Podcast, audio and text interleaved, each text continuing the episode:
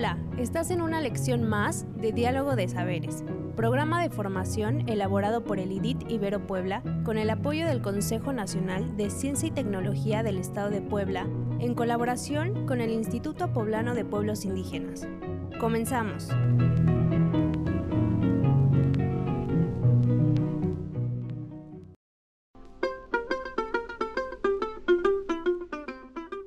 El día de hoy hablaremos sobre las enfermedades del riñón, ya que es una de las enfermedades más comunes.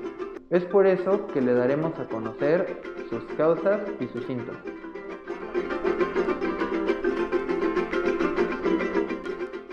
La función principal de los riñones es la de filtrar los desechos y el exceso de agua en la sangre en forma de orina. Para que su cuerpo siga funcionando adecuadamente, los riñones equilibran las sales y los minerales, tales como el calcio, el fósforo, el sodio y el potasio que circulan en la sangre. Sus riñones también ayudan a controlar la presión arterial y producen hormonas que son importantes para producir glóbulos rojos y mantener sus huesos fuertes. La enfermedad de los riñones significa que sus riñones están dañados y no pueden llevar a cabo sus funciones, así como filtrar la sangre de la forma en que deberían. Esta enfermedad es progresiva, puesto a que va generando un daño cada vez mayor. Este daño puede producir que los desechos se acumulen en su cuerpo, ocasionándole otros problemas de salud. Los síntomas de la enfermedad de los riñones avanzada son los siguientes.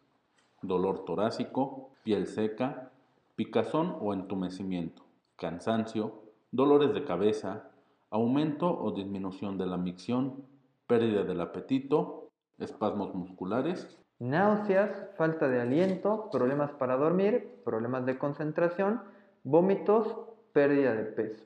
Las personas con enfermedad de los riñones también pueden desarrollar anemia, enfermedad ósea y desnutrición.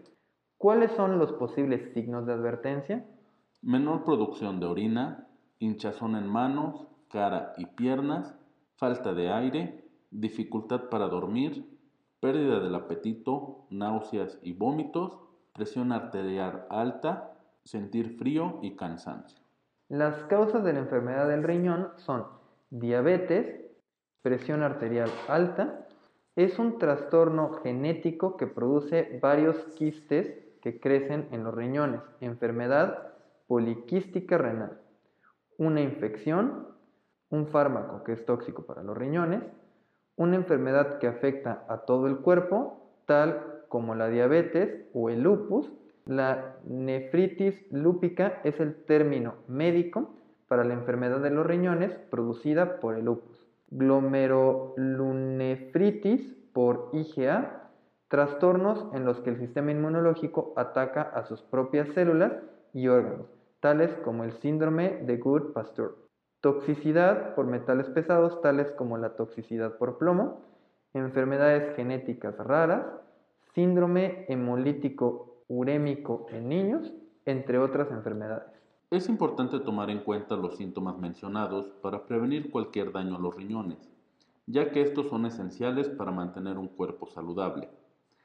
Tener una buena alimentación es fundamental para evitar enfermedades el resto de tu vida, por eso consume frutas, verduras y agua para mantenerte hidratado.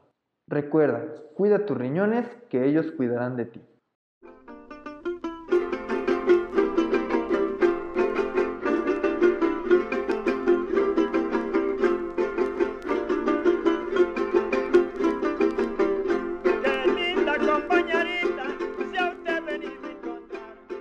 ¿Cómo sabes que está funcionando, que vas por buen camino?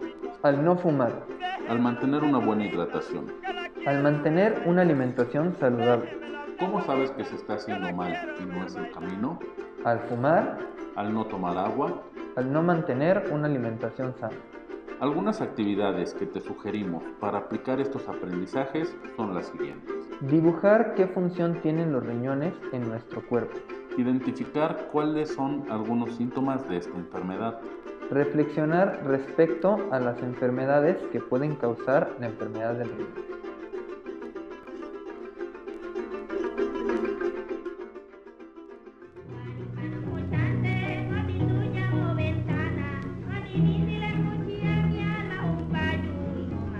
Esta fue una lección más de los educadores del programa de formación Diálogo de Saberes. Te invitamos a seguir este diálogo horizontal entre los pueblos indígenas de nuestro país y el mundo entero. Visítanos en www.nododeeconomiasocial.com diagonal saberes.